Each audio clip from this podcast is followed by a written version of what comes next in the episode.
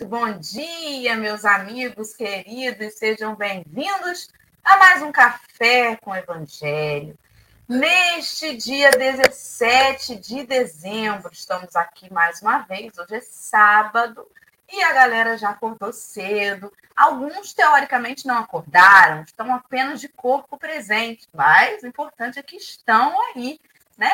Nossos companheiros do chat, a partir das 5 da manhã, já deixavam aqui a sua energia, como a Leime, a Maria das Graças, a Consuelo Gomes, os comentários do nosso querido chat, que a gente chama carinhosamente de Turma do Fundão, eles aparecem no canto inferior da tela para os companheiros que não estão nos vendo, apenas nos ouvindo. E se você está nos ouvindo, e tenha curiosidade de saber como nós estamos hoje aqui dispostos na telinha. Estamos nessa tela retangular do YouTube. Ela é uma tela ainda do layout do Evangelho de Lucas, né, desse estudo de Lucas. O fundo dela, o plano de fundo, é uma parede branca, né, uma tela branca, com um livro aberto uma xícara azul, que aparece em alguns pontos da tela. No canto superior esquerdo, nós temos a tarde Café com Evangelho. No canto inferior direito, o desenho do menino Jesus, de calça jeans e blusa branca, apontando os indicadores para o centro da tela. Estamos em três retângulos menores, dois acima e um centralizado abaixo. Eu sou a Dora, estou no primeiro retângulo, no canto superior esquerdo. Eu sou uma mulher branca, de cabelo liso, na altura do ombro, uma mecha grisalha, ele é castanho. Estou com um fone de ouvido, uma blusa sem manga de alça rosa. Meu fundo de tela é uma cadeira gamer, uma parede cinza à esquerda, branca à direita, com dois violões pendurados. Ao meu lado está Henrique, que é um homem branco, de cabelo castanho, preso num coque para cima da cabeça. Ele tem barba e bigodes espessos, fone de ouvido em uma de suas orelhas, uma blusa branca e o fundo da sua tela é uma parede cinza com teto e laterais brancas. Abaixo de nós está a nossa convidada de hoje, a Mariana Barros, que é uma mulher branca, de cabelos longos, né? É, ondulados para lisos, de cor clara, um louro escuro, com uma franjinha bem discreta, um óculos de grau de aro fininho, redondo. Ela tem os olhos claros, a pele branca, uma blusa que ela veste numa, num, num fundo branquinho com algumas estrelas. O fundo da sua tela é um ambiente doméstico com paredes azuis e nós estamos assim hoje, nesta tela para os companheiros que são deficientes visuais e não estão nos vendo, sintam-se incluídos aqui conosco nesta manhã. Bom dia, Henrique, você que dormiu bem, que está disposto, está aí recebendo a energia desses amigos queridos Cumprimentos, por favor. Bom dia. Eu, como um bom encarnado, só dou valor quando perde.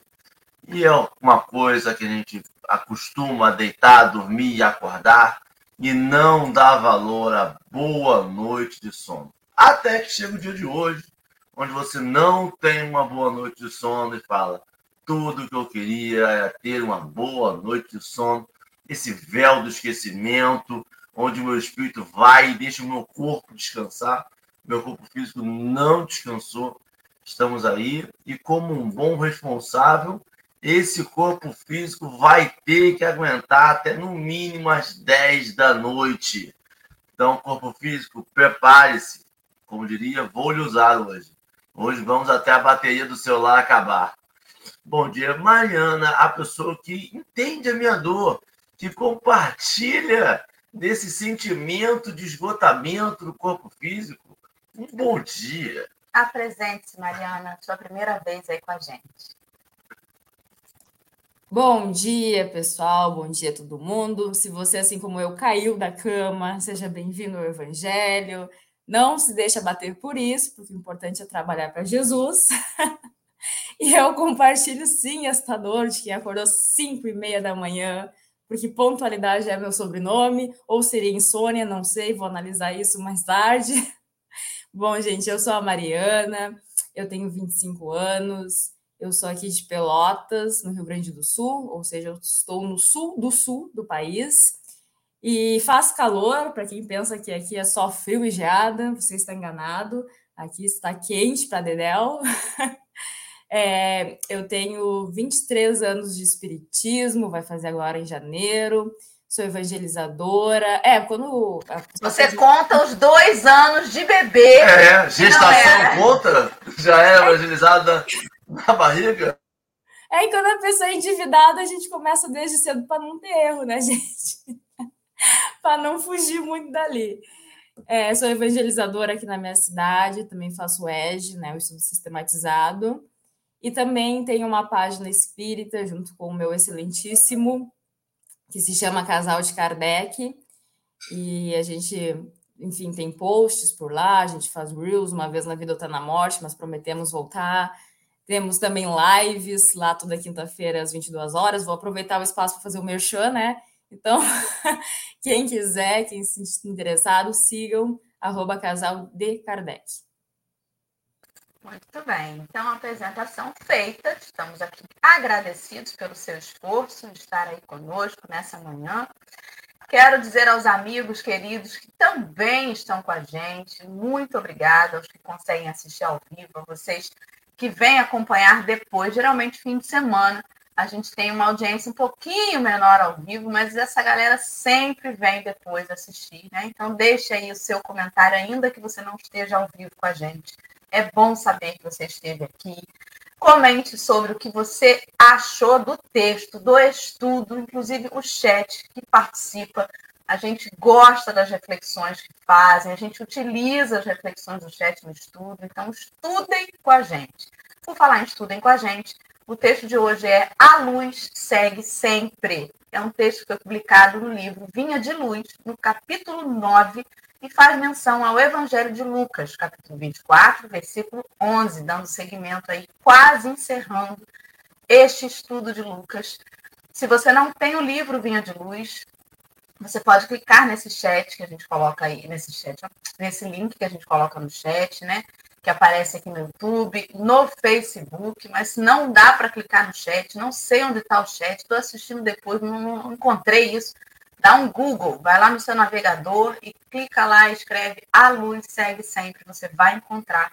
Não deixe de fazer o seu estudo individual, entender o que, que o texto te traz particularmente, porque a mensagem ela é ampla e sempre tem uma nova forma da gente olhar para ela, dependendo do momento que a gente vive, né? Então, para a gente começar o estudo e partir mesmo para essa leitura, pedir a Henrique, que está ainda no plano espiritual, para fazer a prece inicial, por favor. Vamos lá. Quem se sentir confortável, fechar os olhos, acalmar o coração e levar nossos pensamentos para a espiritualidade amiga, essa espiritualidade que está sempre conosco, que te possa utilizar esse momento para se conectar a ela, para que a gente possa ter um bom estudo, um bom dia, que o nosso dia seja encaminhado na espiritualidade amiga, pela espiritualidade amiga e por ela, que a gente possa praticar esse evangelho, que essas palavras não sejam palavras que a gente vai ler, vai esquecer, vai, vai levar com a gente no nosso coração.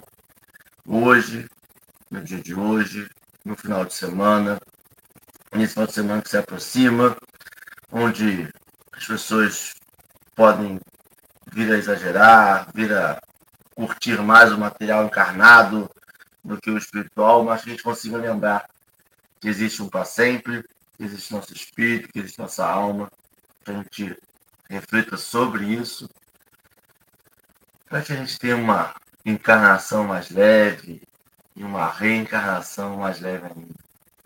A gente possa levar essas palavras do Evangelho no nosso coração, hoje, agora e sempre. Graças a Deus. Muito bem. Então, vou pôr na tela agora o texto de hoje.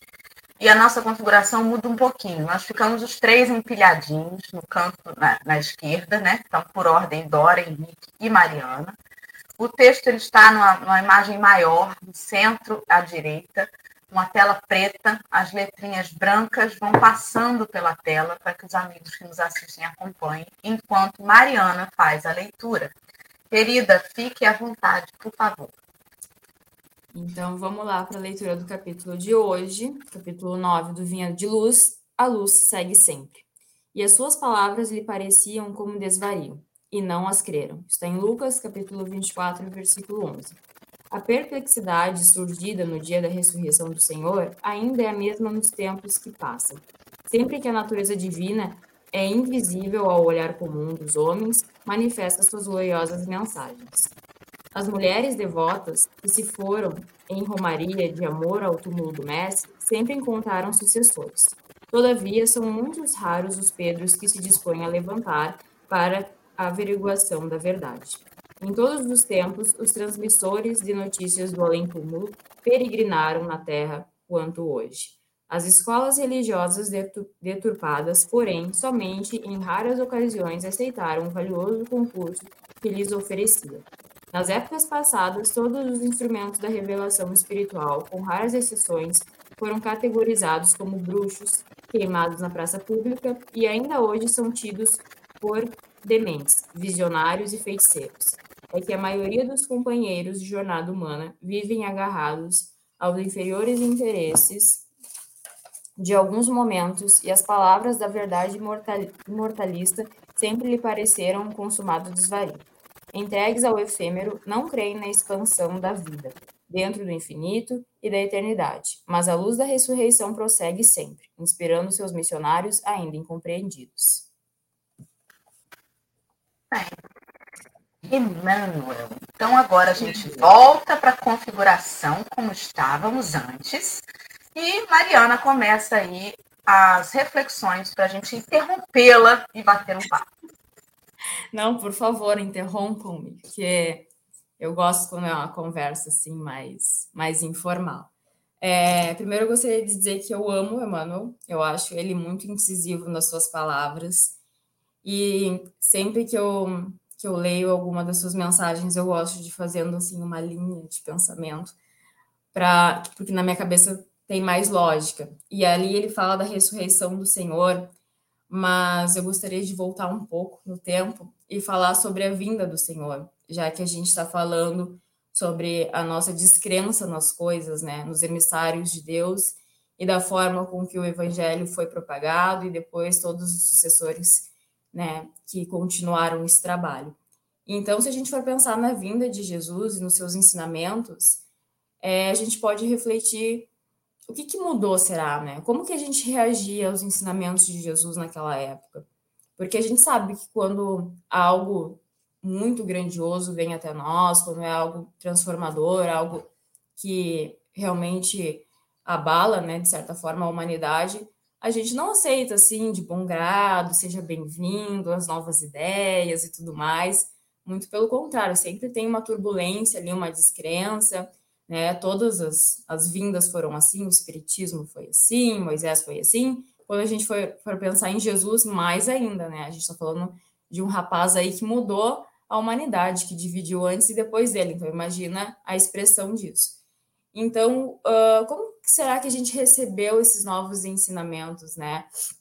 E aí a gente pensa que, claro, isso há mais de dois mil anos atrás nós éramos infinitamente mais ignorantes, não no sentido pejorativo, mas de que ignora algo. Hoje a gente ainda é, mas é mais suave essa, essa questão. Hoje a gente já fala um pouquinho mais bonitinho, a gente, né? Tá aqui fazendo o um evangelho, enfim. Mas na época de Jesus, a gente vê nas escrituras, no evangelho, que a todo momento ele estava sendo tentado, né? Todas as suas palavras, o pessoal tentava ali distorcer. Hoje, ainda nas leituras, né, tem muitas dúvidas acerca do que, que Jesus quis dizer, o que, que né, será que ele se contradizia? E o Espiritismo vem como consolador e esclarecedor desse, desse viés. Então, até ali no, no episódio da mulher adúltera, né, eles vão no intuito de fazer uma emboscada, né? Porque se ele dissesse apedrejem, ele estava, estava indo contra os seus próprios ensinamentos. Se ele dissesse não faça isso, ele estava indo contra os mandamentos da época. E ele, né, de maneira muito safa, muito sábia, uh, nos faz colocar a mão na consciência, e isso acontece até hoje, diga-se de passagem. E até mesmo os discípulos ali naquela época tinham muitas dúvidas, porque era tudo muito novo, né? E a transformação seria e foi gigantesca. Então, quando Jesus falava do reino dos céus, por exemplo, tinha muita dúvida, né? como assim o reino dos céus, quais são os pré-requisitos, né? E eles faziam até uma espécie de, de competição entre eles, né? Não, porque eu sou o candidato mais adequado, porque eu sou assim, assado.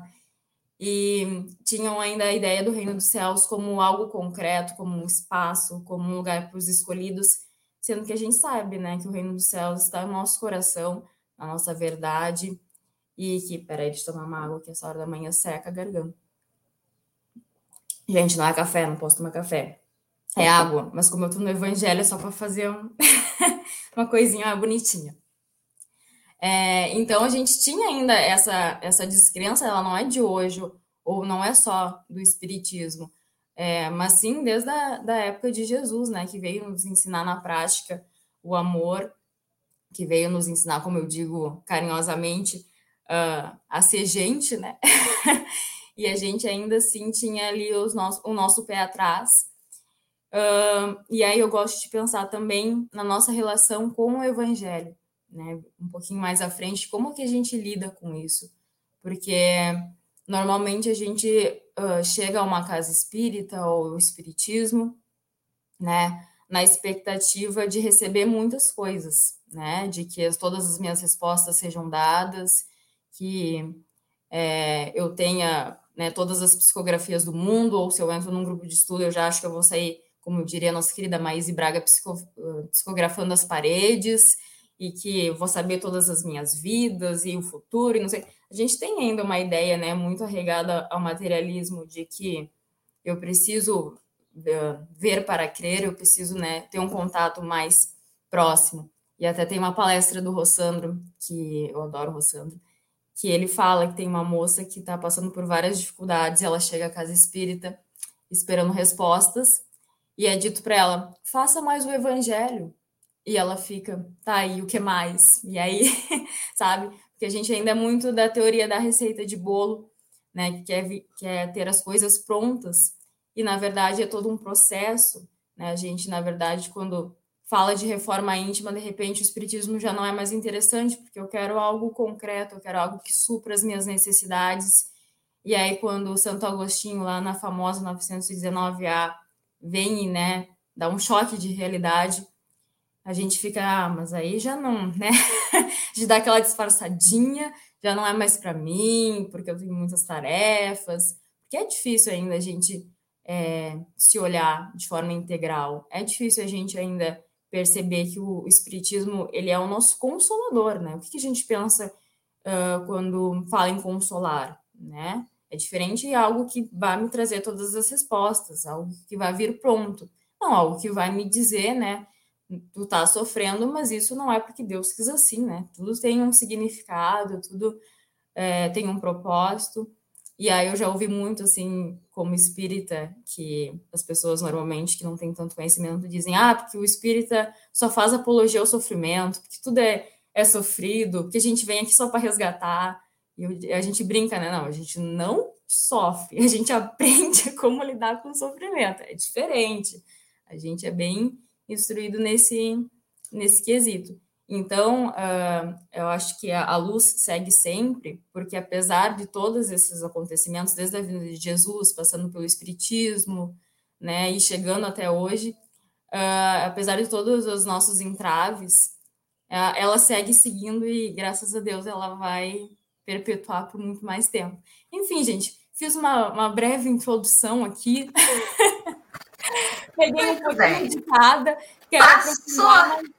Passo a palavra. Passa ou repasso. Vamos lá. É, você introduziu muito bem, belíssimamente.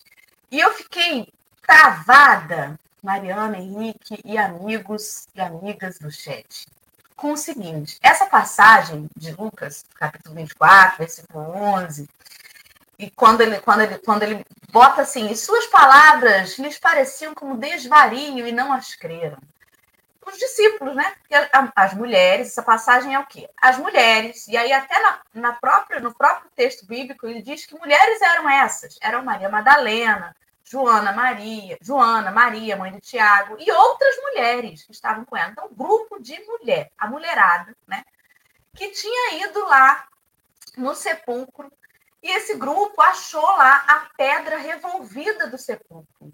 Entrou e não achou o corpo de Jesus. Ficaram ali consternadas, né? E aí elas tiveram ali a revelação. Dois homens com vestes resplandecentes apareceram para elas, ou seja, elas tiveram uma visão ali. E eles perguntaram: por que buscais entre os mortos ao que vive? Ele não está aqui, mas ressuscitou. E aí elas saíram correndo para contar para os discípulos, né? A mulher hoje em dia, com muito esforço, já tem alguma voz. Mas, gente, isso é muito recente. E é alguma voz. Antigamente, que voz tinham essas mulheres? Quando eles disseram assim, suas palavras lhes pareciam como desvario, esse bando de doida, né? A gente sabe que mulher, a polaridade feminina, ela tem uma questão de maior sensibilidade. E aí eu estou dizendo da polaridade, tá, gente? Isso não quer dizer uma generalização das mulheres. Mas a gente tem no espírito que encarna no gênero, né, no sexo feminino, perdão, ele tem ali, em geral, né, essa polaridade feminina mais aguçada, que o corpo físico, através dos hormônios e tudo mais, né, facilitam para que tenha uma sensibilidade maior. Então, essas mulheres estavam lá, foram lá atrás né, do corpo de Jesus, porque tinham essa coisa de, né, de, desse apego, e vamos lá, e vamos passar azeite, e, vamos... e chegou lá, cadê? E vieram para contar para os discípulos, e eles falaram, tudo doida, né? Não vou acreditar. Tanto que Pedro levanta e fala assim: ó, bando de doida, deve ter entrado no sepulcro errado, né? Porque mulher hoje. Eu sou uma. Para mim, carro branco é tudo igual. Várias vezes já tentei abrir o carro de outras pessoas achando que era o meu, né? Então, vai saber se é o sepulcro certo? Pedro levantou, falou: "Vou lá, gente, eu vou lá ver isso". Levantou para ir lá ver, né, a real. E aí, eu fico pensando que as coisas perplexas, né? O, o, o, fenômeno, o sobrenatural, as coisas assim que a gente julga é, divinas, a gente espera que não vão surgir da minoria, né? É a mulher que vai trazer a notícia? Meu Deus do céu, se tivesse que ter um marco na história, ia ser eu, Pedrão, né? Ia ter que estar tá lá nas escrituras que Pedrão encontrou o sepulcro vazio. Como assim vai ser a mulher, né? E aí, olha que loucura. A gente não entendeu o filho do homem nasceu na simplicidade, né? Trabalhou ali de pé descalço, no chão, andando, não teve regalia. E a gente até hoje espera que ele volte num cavalo branco em trono de ouro. Até hoje. E sabe o que, que eu lembrei? A gente teve, infelizmente, disseram para gente que Emmanuel reencarnou. Para que foram falar uma coisa dessa para o ser humano? Ser humano está aí procurando Emmanuel igual inquisidor, né? Aparece um, um, um, garotinho de vinte e poucos anos fazendo alguma coisa extraordinária. É Emmanuel, é Emmanuel. A gente acha que. Aí foram falar ainda que Emmanuel ia reencarnar e ia ser um grande educador. Pronto, a gente já pensa o quê? Vai ser o ministro da educação vai ser o secretário de cultura de uma grande metrópole, né? Gente, Emmanuel pode estar reencarnado num, num, numa cidadezinha muito pequena, onde há muita necessidade. Pode ter reencarnado mulher e ser uma professora que está ali educando crianças em situação de extrema miséria, um grande educador. Ou vai me dizer que as professoras no sertão, que tem que estar tá ali, ó, Deus sabe como, em que condições, educando crianças famintas. Não são grandes educadores? Não são espíritos com missões de grande envergadura na educação de almas? Por que, que a gente tem que esperar que Emmanuel seja um símbolo da educação de destaque? A gente ainda espera que o divino se destaque sobre os homens. É por isso que é tão difícil para os discípulos acreditarem que simples mulheres loucas, dramáticas, iriam trazer a notícia de que o sepulcro está vazio. A gente espera a revelação no grande, né? no, no poderoso. até hoje, a gente tem dificuldade de enxergar Deus nas pequenas revelações todos os dias. Henrique, conte comigo aí. Eu vou tomar a licença de levemente discordar, porque. De mim? É. Obrigada, adoro. Porque a gente, principalmente dessa parte de Emmanuel, a gente espera que ele se destaque porque a gente sabe o quanto a média está baixa aqui, aqui no plano, aqui ainda. E aí a gente sabe que pela, pela conquista dele, pelo trabalho dele, pela envergadura dele, ele se destacaria normalmente.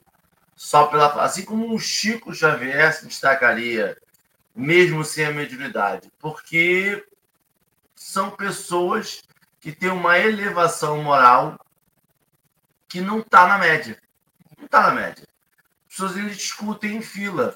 A gente ainda precisa de uma fila de um caixa preferencial para idoso, para gestante, porque senão ainda, ainda olha de cima para baixo para ver se tem 65 anos, se tem 70, se está inteirinho e 50. Ainda discute, diz que idoso, mas está aposentado, está com pressa para quê? A gente faz todo tipo de argumento.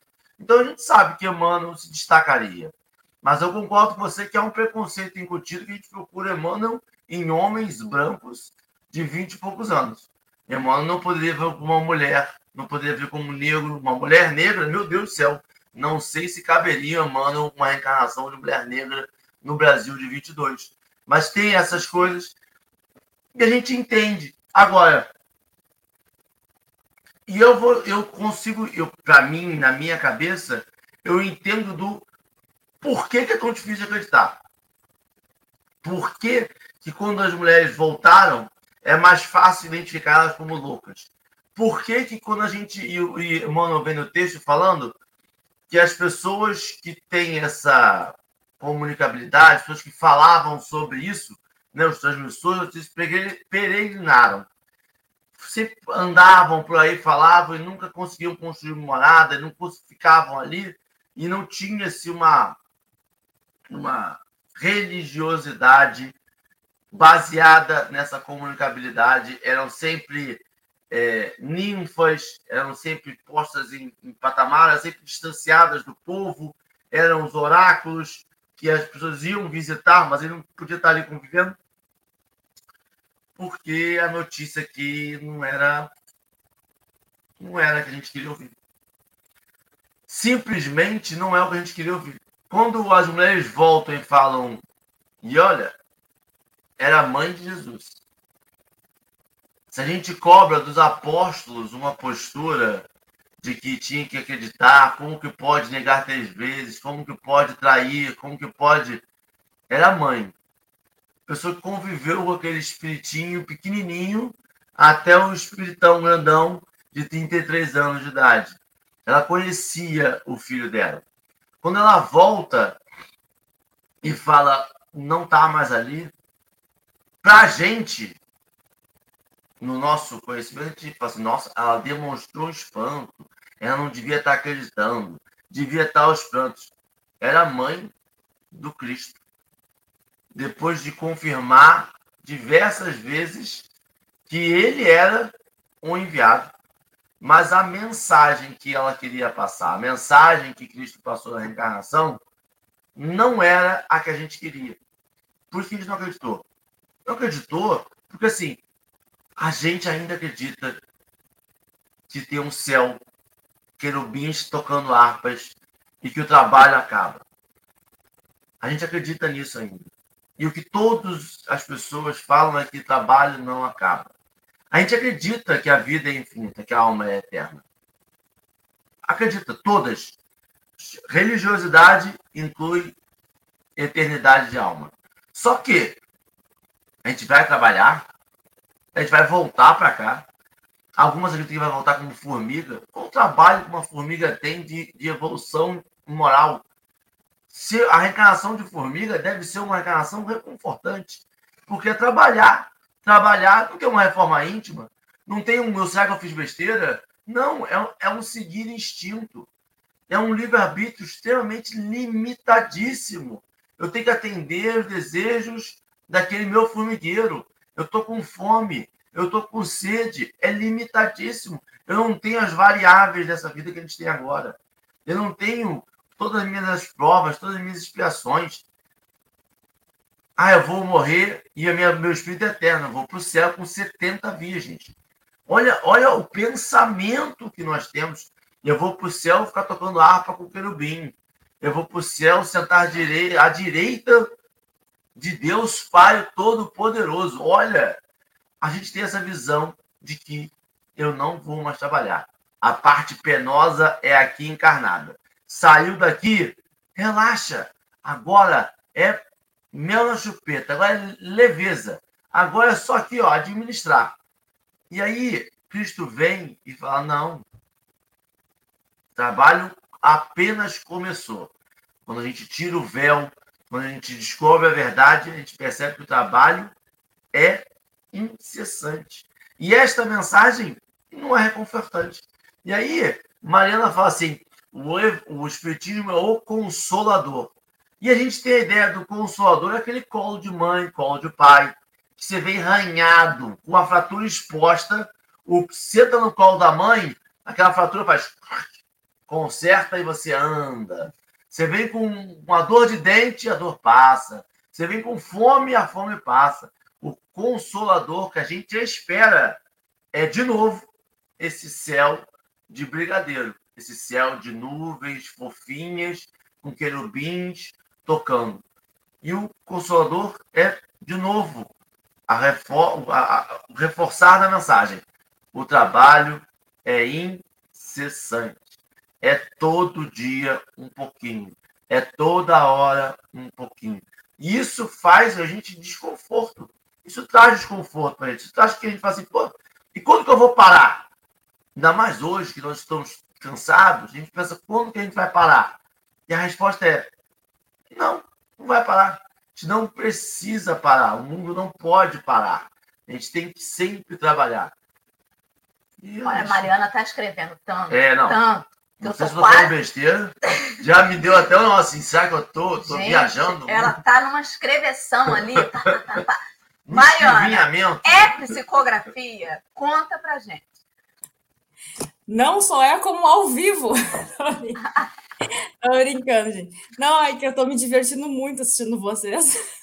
Primeira coisa. Aí, como vocês vão falando para as ideias não fugirem, eu vou anotando, porque sete e pouca da manhã, né, é complicado manter tudo na mente. Ai, gente, é muito bom assistir vocês. Conversa é, com a gente. O que, que você anotou aí? O que, que eu acho? Não, primeiro que essa vinda de Emmanuel, eu adorei essas informações, porque realmente é bem isso que a Dora falou, né? Por que, que vão falar isso para o pessoal? O pessoal já, já começa. E não só veio, como há boatos que está em São Paulo. Então, o que teve de gente comprando passagem para São Paulo não está no gibi, hein, gente? Agora que tu falou que é. Questionário da... online, não deve, Mariana? Um questionáriozinho online de você é, mano, e a pessoa vai ticando. Né? Agora que a Dora falou que era é, da área da educação, gente, eu faço pedagogia. Será, Mariana? É, mano? Mariana estava escrevendo, estava escrevendo. Pô, não, de repente aí é da minha área. Não, tô brincando. Mas eu acho que tudo isso que vocês falaram é, obviamente, muito relevante. Como a gente ainda está muito arraigado ao homem velho e as nossas próprias crenças limitantes do passado, porque hoje em dia a gente fala de espiritismo, fala do consolador, que nada mais é que um olhar para nós mesmos, né? É como se pegasse um espelho, ó, oh, meu filho, esse é tu. Agora vamos fazer essa, essas reformas aí que são necessárias. a gente fala de tudo isso, a gente tem a ideia, já a noção que nós não somos somente um corpo andante, que existe um antes, um durante, um depois, mas ainda aquele homem velho que acreditava em céu e inferno tá tá grudado, tá regado em nós, porque se a gente for pensar o que era o céu, tocar eternamente a harpa, que seria um tédio, bem dizer, se tornou lotes incríveis no nosso lar, né? Inclusive, é preciso dizer que nosso lar fica né, na região do Rio de Janeiro, mas a gente aqui do Sul quer dar uma passada. o Brasil inteiro quer chegar no nosso lar. Né? O inferno a gente coloca como umbral e o demônio é o obsessor. Então a gente só Tá, só, só trocou nomes. Uma, é, só deu umas mudadas. É, adaptou, mas a gente ainda é muito né, naquela ideia antiga. É, e isso também está muito arraigado ainda ao nosso materialismo, né? Nós ainda somos muito ligados à matéria. Por mais que a gente fale, ah, não, eu sei que eu não vou morrer nunca, que aqui é só meu corpo físico. A gente dá ainda uma. Até pelo instinto de conservação, a gente ainda tem aquela aquele apego, né? Tipo, não, essa caneca tem que ir comigo, porque imagina alguém ficar com a minha caneca de estimação. A gente ainda tem essa, essa ideia. E a gente é muito ligado ainda às aparências, né? Uh, ali o que a Dora falou, que a gente espera, né? Que Jesus venha no cavalo branco, no seu trono. E me lembra muito de Saulo, né? Da, que depois virou Paulo, da obra Paulo e Estevão, que ele não percebeu que a pessoa que ele esperava a vida toda já tinha ido, vindo e voltado, né? Já tinha passado, já tinha feito todos os ensinamentos que cabia dentro do nosso entendimento, né? E já tinha voltado e ele estava ali obsessivo, né? Uh, perseguindo os cristãos que eram, né? Os seguidores de, dessa pessoa que ele esperava. E aí, para quem lê o livro, né? Que quando tu, tu começa o espiritismo é meio que obrigatório, né? Tem que ler Paulo Estevam. Você só se torna espírita depois que lê Paulo Estevam. A gente sabe que ele realmente é, tem um choque ao perceber que, que as suas ideias estavam extremamente equivocadas, porque a gente ainda acha que o belo, que é o grandioso, e se o próprio Cristo veio na, na máxima simplicidade, o que, que a gente pode dizer do resto, né? Ou assim como o Espiritismo, né, as primeiras manifestações espíritas começaram, né, uh, com as mesas girantes, mais expressivamente com as mesas girantes, que até então, uh, na época, era tido até como piada, como um momento de descontração. Ninguém poderia né, conceber que daquilo sairia uma grande manifestação espírita, né? A não ser Kardec, que era um moço muito estudioso e que gostava de ir mais a fundo. Mas, assim, o que eu quero dizer com tudo isso? Que as coisas não vêm assim, como diz a Dora, de cavalo branco. Né? As pequenas, grandes coisas da vida que realmente nos revelam a grandiosidade né, do nosso Pai Maior e a gente ainda está muito ligado às manifestações né, grandiosas, tanto é que a gente tem ainda a ideia equivocada, por exemplo, da nossa mediunidade, eu só sou médium se eu sou extensivo, se eu enxergo, se eu ouço, se, né, se eu tenho todas as mediunidades mais expansivas, quando na verdade todos nós somos médiums, mas eu ainda sinto que a intuição, por exemplo, ah, vou pela rua tal e não vou por essa, é vozes da minha cabeça. Gente, não é vozes da cabeça. Mariana, somos... se eu falo que eu sou médium, porque eu tenho seis sentidos, alguns espíritas irão rir de mim. Você né? pega aonde? Na verdade, todos nós temos essa, essa faculdade que é a mediunidade, só que a gente ainda né, que as coisas muito palpáveis. E como eu disse anteriormente, as pessoas chegam no espiritismo com essa ideia. Ah, vou chegar hoje na casa espírita, vai me dizer as minhas três vidas anteriores, o que, que eu vou ser, o que, que eu preciso fazer, né? Até mesmo nas mesas girantes as pessoas tinham aquelas perguntas é, bem bobinhas, vamos dizer assim, ah, com quem que eu vou casar? Será que sabe essas coisas assim que não são tão profundas? Desculpa, Henrique, tu queria falar? Não, não, é porque eu, eu tava, você estava falando aí, eu estava pensando. A gente não anota, a gente interrompe, entendeu? É, você é educada, eu não sou. Rapaz, onde interrompe? É porque você falou assim, ah, porque a gente vai na casa espírita quando chega. Porque então, quando chega na casa espírita, acha que vai ser descoberta a reencarnação. Você, Henrique, você é um grande médium. Você é reencarnação, sabe? Tipo um. Eu lia muito livro de budismo, você é reencarnação do médium tal. Você precisa estar aqui.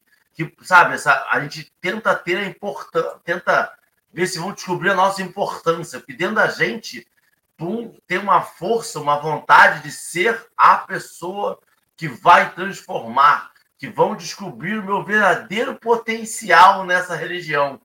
E aí a gente descobre que tem um trabalhador que a gente vai ficar ali, não vão, não vão desbloquear a nossa mediunidade com 35 anos de idade, o que tinha que aparecer apareceu, e você é essa pessoa mesmo que tem que trabalhar para ser a melhor pessoa que você é mas não vão descobrir que você é reencarnação de Chico Xavier e a partir daquela idade você vai escrever 30 livros por dia. Não, é exatamente isso, né? Se não for para dizer que eu fui uma grande rainha, nem, nem, nem se dá o trabalho. Você né? fez o teste, não é da idade da Mariana, né? O, o, teste da internet, onde todo mundo era rei e rainha, você fez a reencarnação passada? Não, não, não participei desse questionário. Não, participou, tinha um questionário antigamente, DOS, que é uma tela preta com letras verdes, e você dizia sua idade, seu nascimento, sua idade, hora de nascimento, e ele dava quem foi você na última reencarnação. Até que 10 pessoas fizeram a mesma sala e descobriram que só tinham três reencarnações: rei, rainha e um líder revolucionário. E aí descobriram que era tudo mentira. Nossa, como a modernidade, né? A internet já foi utilizada para coisas ruins, mas não preciso dizer Hoje você. em dia só para lives Hoje só lives. Não, mas é, eu acho que bem essa ideia, né? Da gente ainda ter aí um bocado da nossa evolução. Também porque a gente às vezes uh, acha, né? Eu não sei se vocês ouvem isso, né? Mas a gente está no, no dia a dia, tem os nossos equívocos, e tem sempre alguém para dizer: ah, mas tu não é espírita? Gente, isso me dá, dá um choque, né? Como se, pronto, agora eu tenho meu atestado de perfeição, agora tá tudo resolvido na minha vida. Meu Deus, eu digo, por isso mesmo que eu sou espírita, porque, né? se não precisasse mais, né? Se eu estivesse aí nesse nível de perfeição, não precisaria mais. Tá aí na doutrina espírita. Mas, como a gente iniciou o capítulo falando da ressurreição, né? De Jesus, a ressurreição de Jesus, enfim, é, e dentro de todos os ensinamentos que ele nos trouxe, a gente ainda está muito ligado à, à materialidade.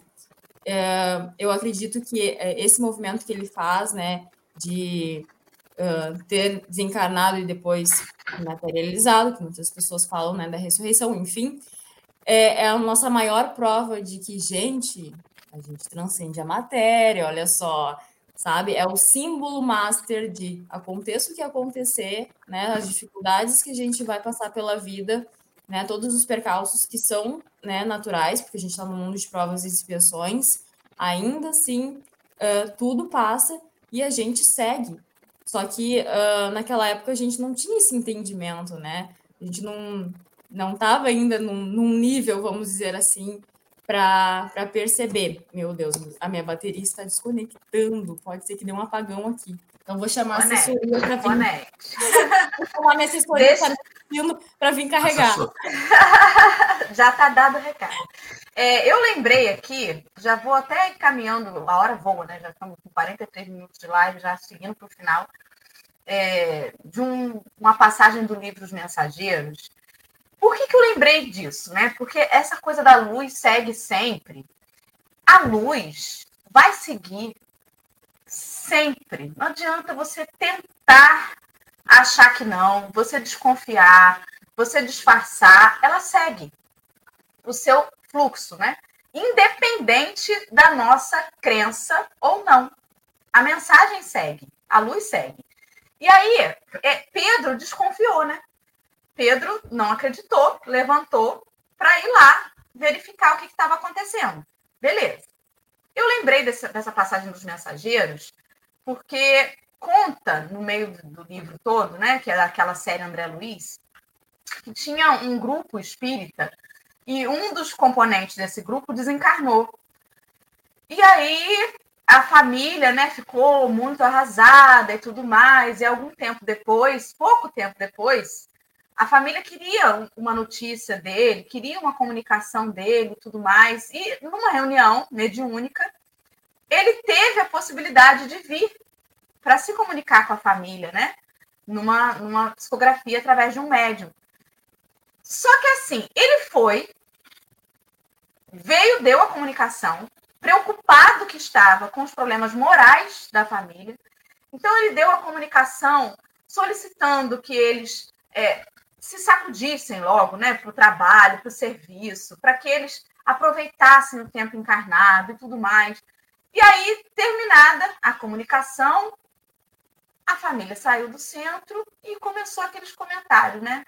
Isso é mistificação. Claramente não era o nosso querido fulano desencarnado. Ele nem citou o nome do nosso cachorrinho, né? Você viu que se fosse ele, certamente ia falar da quina da mesa que está quebrada desde o Natal de 1900 e tal, né? você viu que ele não falou isso. Então, o médium, você vê que não pode confiar nesse médium, né? Então, eles começaram a desconfiar da comunicação. E o espírito, coitado, viu aquilo e falou: Meu Deus, não acreditaram. Eu, né, doido para vir falar com eles, para despertar neles, para eles entenderem que eu, mesmo eu ali, no movimento espírita, me dei conta do tempo que eu perdi, a mensagem que eu queria passar para eles naquele pouco tempo. Você lembra quando tinha orelhão e que a gente tinha pouco crédito no cartão e tinha que dar a notícia rápido, porque senão ia cair a ligação? Era um negócio meio assim. Ele tinha a oportunidade ali sucinta para falar o que ele, o que ele quisesse para a família. Ele falou: gente, eu ia falar do nome do cachorro, eu ia citar um detalhe da casa só para eles acreditarem em mim. Eles estão na doutrina espírita, eles sabem que a, a continuidade da vida é uma realidade. Eles já sabem disso. Para que, que eu tinha que ir ali provar para eles isso? O que eu queria falar para eles é que eu perdi tempo. Eu estava ali com a faca e o queijo na mão e perdi tempo, e eu não quero que isso aconteça com eles.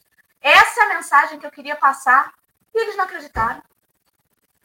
Como Pedro, que teve ali a notícia e não acreditou.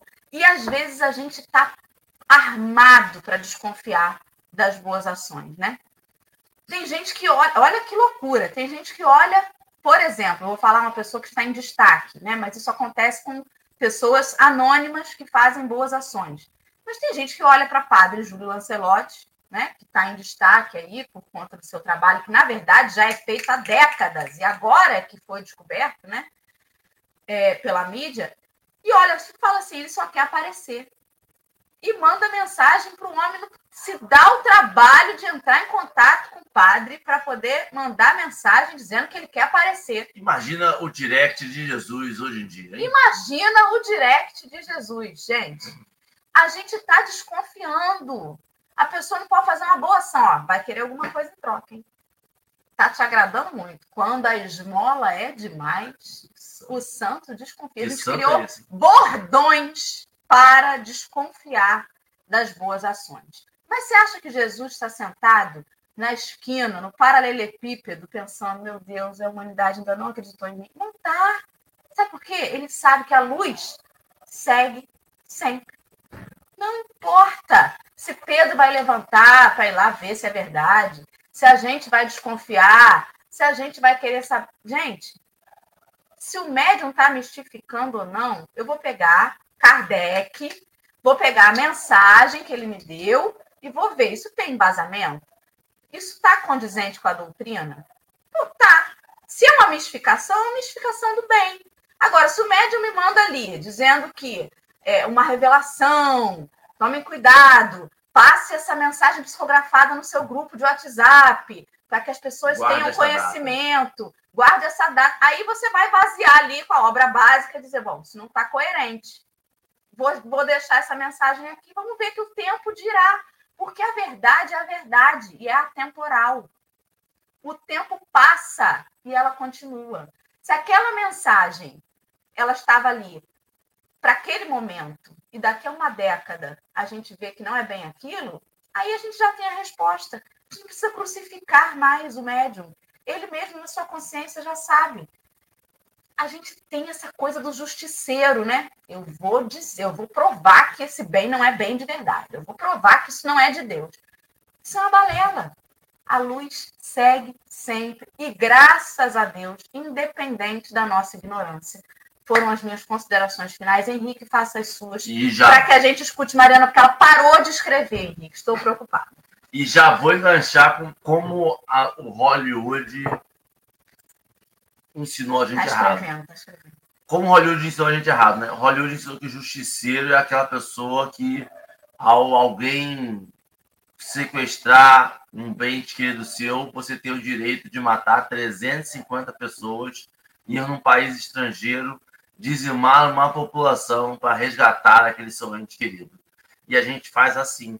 A gente acha que a gente é o justiceiro de Jesus, eu posso denegrir, eu posso falar mal, eu posso ir contra, eu posso acabar com a religiosidade do outro só porque a pessoa falou mal do que eu acredito. E é legal, é interessante, eu fico pensando, é, numa conversa cara a cara com uma pessoa que saiu dessa e a gente fala assim, a pessoa perguntando assim, mas o que, que você esperava?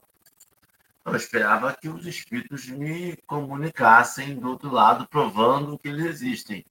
Não, mas aí veio Cristo e, e fez isso aí. Ele trouxe até profeta para falar com vocês na hora lá. Pessoas que vocês acreditavam já que eram boas e conversaram com você. Não, mas, mas será que. Não, e depois ele voltou ele mesmo ali, encarnado, materializado. As pessoas tocaram nele. Há ter muito tempo, né? Isso aí pode ser apenas uma grande anedota que contaram. Não, a gente mandou médios poderosíssimos, médios que, que também materializaram. Mas tem foto? Mas as fotos são antigas. Mas a gente mandou uma pessoa que comunicava em várias línguas, em vários textos. A gente mandou, mas era a mesma pessoa? Não, a gente mandou páginas ímpares e páginas pares para médios diferentes e, e, o texto só fazia sentido quando juntos. Mas, e o meu ente querido? A gente mandou cartas para um monte de ente querido. Mas, e. Mas, a pergunta que falta, e que os espíritos são muito pacientes, né? Você, o que, que você quer, meu jovem? Me explica o que, que você quer para acreditar. Você quer que eu, que eu mate você bote aqui e volte você para você acreditar, para você poder ver o outro lado, você voltar a acreditar. Porque a gente hoje fala assim, o espiritismo está bem decadente, não tem nenhum médio mais poderoso, né? Se olha assim, tem tem ah, o movimento espírita tá, sei lá, tá meio caído. Hã? A gente quer de novo não tem uma mesa girante mais, né? Tá aí um negócio que não tem mais. Acabou, caiu em desuso.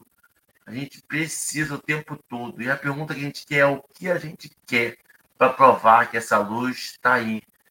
Além de acordar todo dia, além de ver o sol raiar todo dia, além desse convívio que nós temos com espíritos encarnados, o que, que a gente quer para provar que a vida segue, que a luz segue. E eu acho que Emmanuel bota uma palavrinha e nada não é à toa. No final ele fala assim: entregues ao inferno, não creem na expansão da vida dentro do infinito e da eternidade. Mas a luz da ressurreição prossegue sempre, inspirando seus missionários ainda incompreendidos. Olha só, é não crer na expansão da vida dentro do infinito e da eternidade. A gente crê no infinito, a gente crê na, na eternidade, mas a gente não consegue crer na expansão da vida, de que a gente está trabalhando, de que a gente está fazendo surgir mais luz, a gente está ali indo para a obra do bem. Isso que Dória falou de independente da gente, é porque é uma força muito maior. Por mais que a gente tenha um universo no nosso umbigo, como bons adolescentes eternos que nós somos, e que o mundo gira ao meu redor, e que Jesus precisa provar sua existência para mim, e que Deus não vai existir se ele não provar. E se eu não acreditar na reencarnação, ela simplesmente não existe. Não é verdade. Deus vai continuar existindo, Jesus vai continuar existindo, a reencarnação vai continuar existindo, querendo a gente trabalhar ou não. A questão é, a gente está trabalhando e sentindo isso, influindo nisso, ou está tentando parar isso? Porque, notícia ruim, nós não vamos parar isso. Isso vai continuar contra a nossa vontade ou a favor dela. E eu falei demais. Mariana. Mariana, querida, faça suas considerações finais e já aproveite para repetir o seu merchan, que no final sempre tem mais gente online, e fazer seu encerramento, por favor, com a sua prece. Muito obrigada. Foi levíssimo estar com você e os nossos amigos do chat, impagáveis no comentário, na participação. Vamos que vamos. Vai, Mari. Ah, gente, eu que agradeço a oportunidade. Foi maravilhoso, muito descontraído. Amei estar aqui com vocês essa manhã e ouvi-los também, né? Que a gente às vezes acha que vai vir falar, mas na verdade a gente que aprende. Era isso que eu estava anotando, inclusive, tudo que vocês estavam para aplicar na minha vida. Mas eu acho que essa questão, assim, rapidamente, da nossa descrença em tudo, né, ou da coisa tátil ainda, vai muito da nossa falta de fé, né? Porque a gente ainda tem aquela ideia da fé do eu acredito. Mas eu acredito é muito vago, né? Porque assim como eu acredito, amanhã eu posso desacreditar, quando na verdade a fé é uma relação de confiança com Deus, né? Porque quando eu confio, eu confio. E aí nada me abala. E, mas não uma fé que, né, ah, que Deus quis assim e está pronto, mas a fé racional que Kardec tanto nos disse né, nas codificações. A fé é seu exemplo, que foi lá, investigou, averigou, né, como assim mesas se movem, como assim mesas sentem e pensam, né, isso não é possível, então tem que ter uma inteligência por trás disso e fez todo aquele trabalho que a gente sabe, né, que a gente conhece, maravilhoso. E aí a gente, o Henrique falou na questão do espiritismo, que a gente traz isso, né, de querer coisas grandiosas também para a doutrina, né? Não tem nenhum médio, não tem nada, isso aqui tá tão sem graça, tão xoxo, mas a gente não entende ainda que a doutrina, além de ser consoladora, vem para que a gente uh, faça uh, a nossa autotransformação também, né? Porque a gente espera muito sempre das coisas, espera de Deus, espera de Jesus, espera da doutrina, tá, mas e nós? O que, que nós estamos fazendo? É, eu nunca olho o espiritismo como um objeto de modificação na minha vida, mas algo que tem que dar, me dar respostas. E da forma como eu acho que tem que ser, não é qualquer resposta, não é qualquer coisinha que me convence. Porque quando fala de reforma íntima, de eu deixar de ser menos orgulhoso, menos egoísta, aí já não é para mim. Aí o pessoal daquele centro espírita já não não está condizente com as, as coisas que eu penso. Então, na verdade, nós ainda somos muito infantis nesses, nessas questões, né? A gente ainda tem muito que crescer, porque a gente está sempre esperando do outro e quando as coisas dão né, erradas ou como a gente é, não estava planejando, a culpa também é do outro, porque eu sou sempre a vítima da história e a vida, a sociedade, a família, o governo é o algoz, né? Porque quando eu sou vítima, eu fico na minha zona de conforto, eu não preciso me transformar.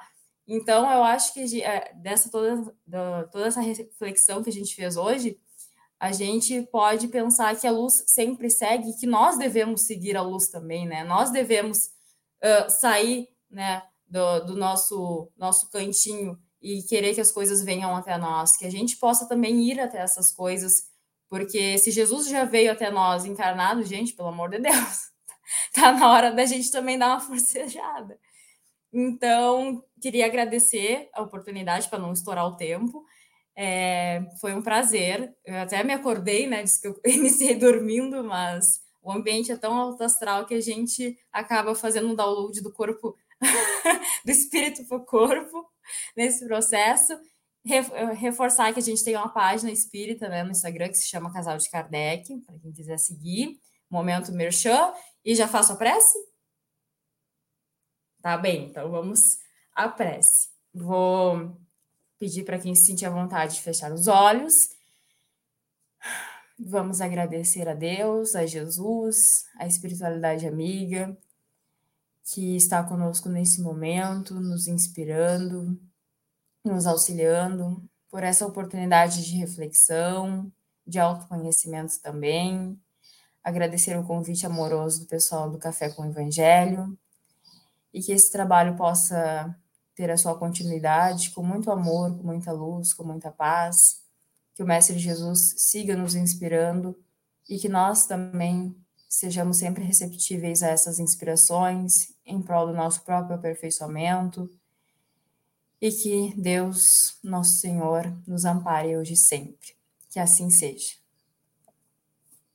Muito bem. E assim vai ser, né? Porque tem que ser, não tem outro jeito, a gente precisa seguir a luz, como disse Mariana, né? E aí eu me lembrei até daquele negócio, né? você vê a luz, não vai, não vai, vai, gente, vai. Viu a luz? Segue, que é bom. Beijos em todos vocês. Amanhã é domingo e estaremos aqui, porque todo dia tem. Graças a Deus. E amanhã tem mais café. Obrigada, Mariana. Tchau, Lucas. Beijão, gente. Bye.